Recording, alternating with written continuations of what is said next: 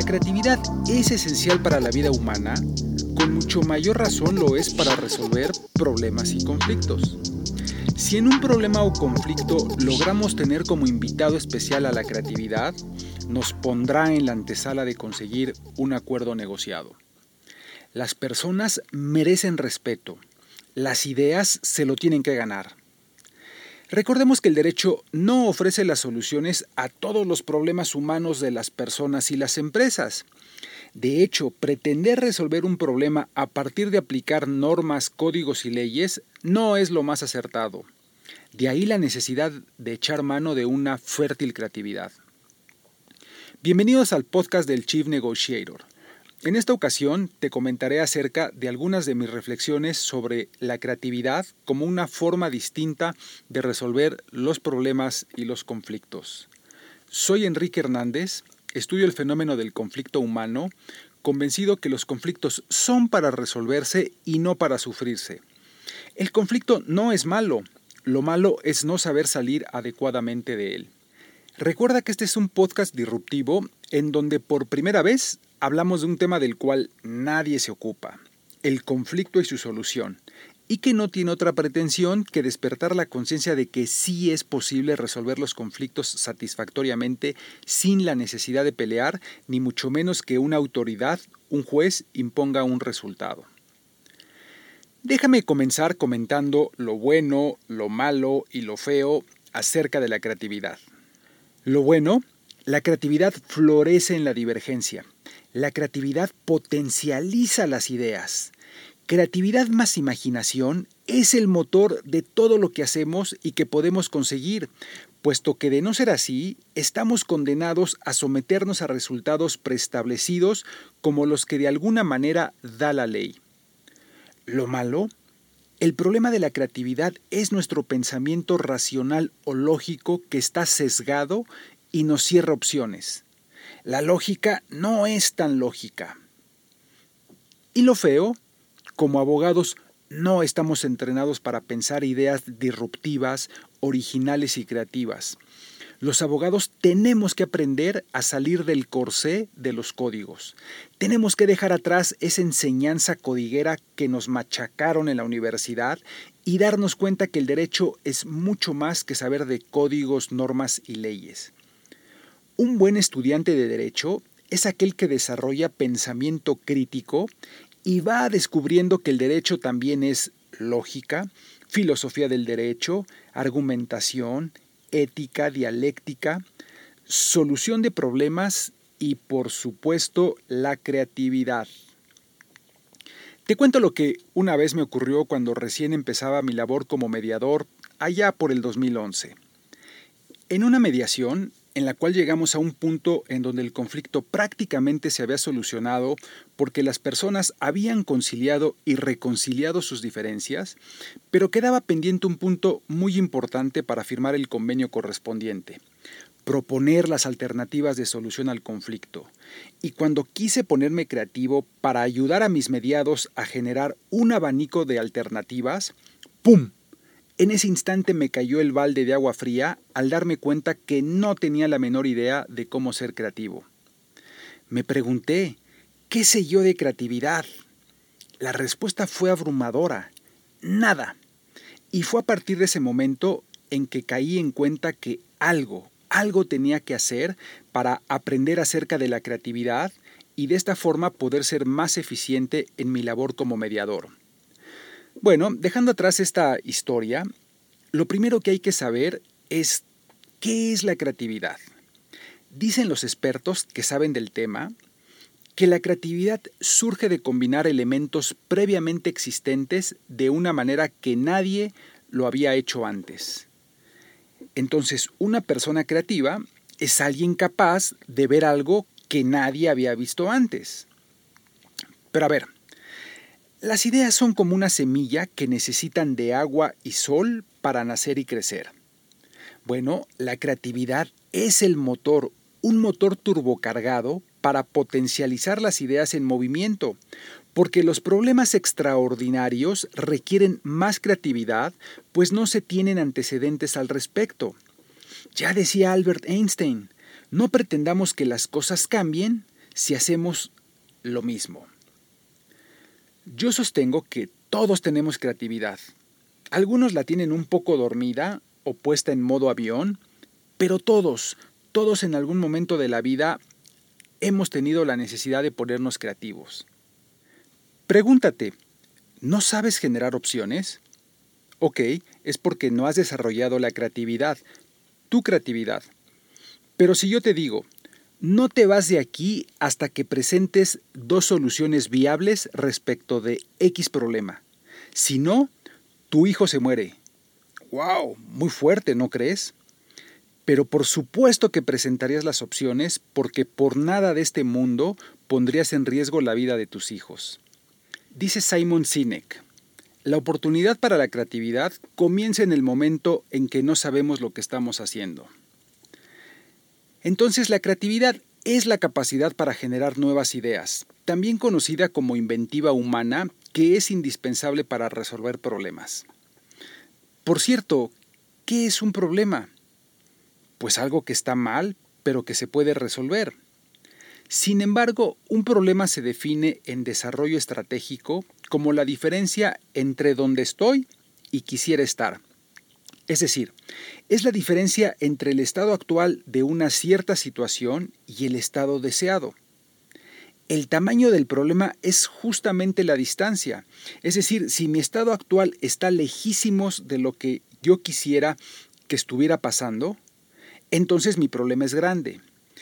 Pero si como estoy en este momento, o sea, si como está mi realidad actual es muy parecido a lo que yo quisiera tener, mi problema es pequeño. Entonces, la distancia entre donde estamos y donde quisiéramos estar es a lo que comúnmente se le llama problema. Pero ojo, no confundir problema con conflicto. Se parecen pero no son iguales. Si tengo una deuda en mi tarjeta de crédito y no tengo para pagarle el siguiente mes, tengo un problema. Pero si además estoy muy enojado con mi socio de negocios porque no estoy de acuerdo con las políticas que él quiere implementar en la empresa, tengo un conflicto. Mientras que los problemas tienden a ser respecto de cosas o situaciones, los conflictos son con las personas. Pero regresemos a nuestro tema de la creatividad. Hay quienes confunden ser creativo con think out of the box, o sea, salir de la caja pero son cosas que persiguen el mismo objetivo y que son distintas. A ver, ¿qué se entiende con pensar fuera de la caja? ¿Por qué salir fuera de la caja? Pues porque somos estreñidos cerebrales y no nos gusta pensar. Bueno, al que no le gusta pensar realmente es a nuestro cerebro.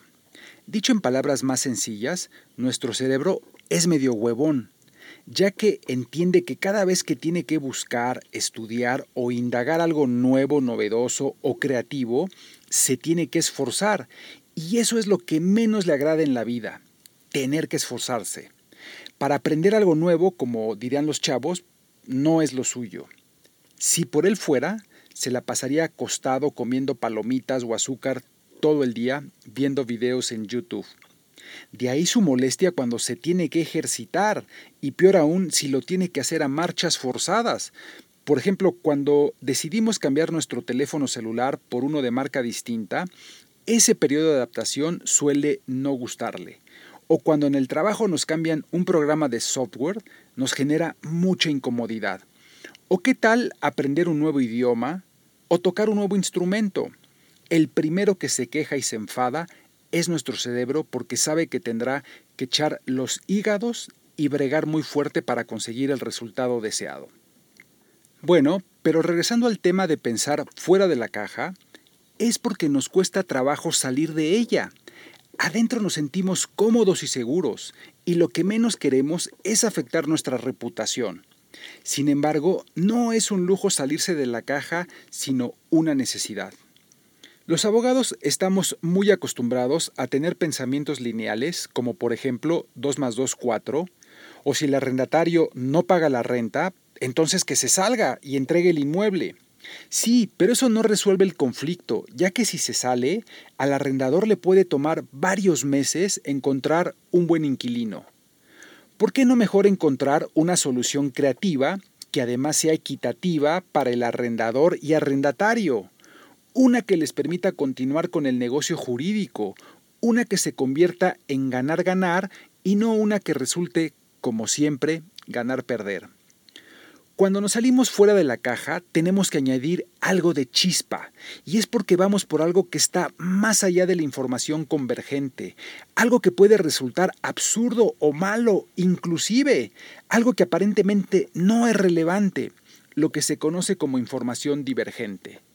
Cuando se piensa fuera de la caja o creativamente, no hay única respuesta correcta. Hay muchas posibles alternativas. Es mirar más allá. A continuación, te comparto algunas técnicas de creatividad. Primera, anota tus ideas, porque lo que no puedas implementar hoy, lo harás mañana. Siempre lleva contigo algo donde puedas anotar, ya sea en papel o de modo digital. El punto es que no dejes ir esa idea que es muy probable que después se te pueda olvidar. Segunda, desmitificar la creatividad. No es cuestión de ser genios como Newton, Einstein o Miguel Ángel, o los genios modernos de Silicon Valley, Bill Gates, Steve Jobs, Musk, Zuckerberg o Jeff Bezos, sino que es cuestión de actitud y entrenamiento cotidiano de la creatividad. El llamado no es a ser genios, sino ser genuinos. Miren, esto de que no es cuestión de ser genios, hay un autor que lo explica muy bien. El inglés Malcolm Gladwell, en su libro Outlier, que es un término en inglés para referir a las personas o los datos estadísticos que son atípicos, que se salen de las normas, los fuera de serie. Gladwell lo emplea para referirse a hombres y mujeres que hacen cosas fuera del ordinario.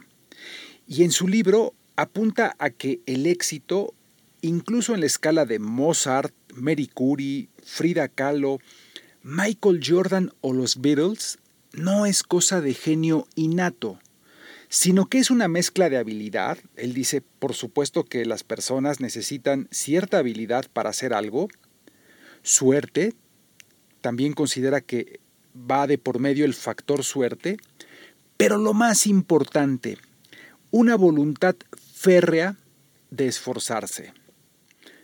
Pero, ¿qué define a un experto? De acuerdo con Gladwell, requerimos 10.000 horas de práctica para volvernos expertos en cualquier tema. Estas 10.000 horas equivalen a 6 horas al día durante 5 años, 3 horas al día durante 10 años, una hora y media al día durante 20 años o 12 horas al día durante 2 años y medio. La pregunta que te quiero dejar es, ¿tú ya tienes tus 10.000 horas en aquello que te consideras experto? Tercera, tercera técnica de la creatividad, capital creativo. Si tienes colaboradores, aprovecha su capital intelectual. El capital creativo que se tiene dentro de la empresa o de cualquier organización con tus colaboradores. Los que tienen despacho de abogados, por favor inviten a participar a sus pasantes y todo su equipo de trabajo a que propongan alternativas creativas de solución de un problema o un conflicto en lo que se conoce como brainstorming o lluvia de ideas. Te cuento una historia sobre lo que ocurrió en la NASA. En la NASA, a meses del lanzamiento del Atlantis, millones de dólares invertidos en la misión, los científicos más inteligentes del mundo estaban reunidos para tratar de reducir el peso del cohete en 600 kilos, pues resultaba demasiado pesado para poder volar. La NASA convocó a todo su personal, desde el guardia de seguridad hasta el director general. Después de varias horas e ideas rebotadas, alguien por fin a lo lejos levantó la mano y dijo, No lo pinten. Era la persona de mantenimiento que todos los días tiene que cargar las pesadas latas de pintura y que sabe que se necesitan muchísimas para pintar un cohete. Y de ahí fue que surgió el método crowdsourcing, que consiste en dar una acción a que la haga una multitud de personas para que propongan alternativas de solución vía Internet. Cuarta, identifica los obstáculos, que pueden ser internos o externos. Los pensamientos pesimistas, negativos, las creencias limitantes acerca de nuestros proyectos o nuestras ideas son los principales obstáculos. En ocasiones el principal obstáculo para fomentar la creatividad es uno mismo. Quinta, rodéate de quienes estimulen tu creatividad y sal a dar un paseo. Cuando no encuentres alguna respuesta respecto de algo, te recomiendo dos cosas importantes. Sal y convive con niños si se puede o si tienes hijos. Su ingenio se contagia de manera sorprendente. Los que tenemos hijos lo sabemos. Su frescura es insuperable. Pero también sal de tu oficina o lugar de trabajo y vete a caminar. Por ejemplo, ve a dar un paseo a un lugar agradable, como por ejemplo eh, un parque, el campo, una montaña o cualquier actividad exterior. Pero que no sea una actividad extreme, ya que eso, lejos de darte serenidad, te estresa y eso es lo que no queremos. Es muy probable que estando conectado con la naturaleza y sin estrés, conectes con tu creatividad. Déjate sorprender por la serendipia, que es ese hallazgo valioso que se produce de manera accidental o casual. Es la circunstancia de encontrar por casualidad algo que no se buscaba. Sexta, evita la postergación. Lo perfecto es enemigo de lo posible si buscas ideas. Mientras las ideas queden en potencial, no sirven de nada, pero dices, así no me frustro. Se trata de poner en práctica las ideas, puede ser que tengas éxito o que te desilusiones, pero hay que ponerlas en marcha. Y séptima, pon tu creatividad en acción. Incorpora la incertidumbre, el riesgo y la tolerancia a la frustración como parte de tus habilidades creativas. Siempre que uno desarrolla ideas diferentes y disruptivas, se sale de la zona de confort con el riesgo que eso conlleva. Quien intenta hacer algo y fracasa es mucho mejor que quien ni lo intenta triunfa. Finalmente, ¿quiénes son los enemigos de la creatividad? Bueno, pues repetir los mismos patrones, no busques perpetuar tus ideas, caer en el sesgo de confirmación, miedo a innovar y la prevalencia por el status quo. Para cerrar, te comparto tres propuestas del Chief Negotiator.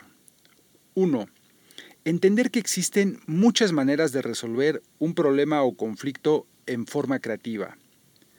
2 se debe fomentar y recompensar la pronta solución de los conflictos, abandonando aquellos enfoques del proceso judicial demasiado rígido, doloroso, cauteloso y costoso. Y tres, la sociedad mexicana necesita urgentemente una abogacía orientada en resolver conflictos y problemas, unos auténticos troubleshooters y no creadores de problemas, unos troublemakers. Muchas gracias por haberme acompañado en este episodio. Valoro mucho tu tiempo dedicado. Si lo encuentras interesante, por favor suscríbete y compártelo. Y no olviden dejarme sus comentarios y propuestas sobre temas relacionados con la solución de conflictos en mis redes sociales.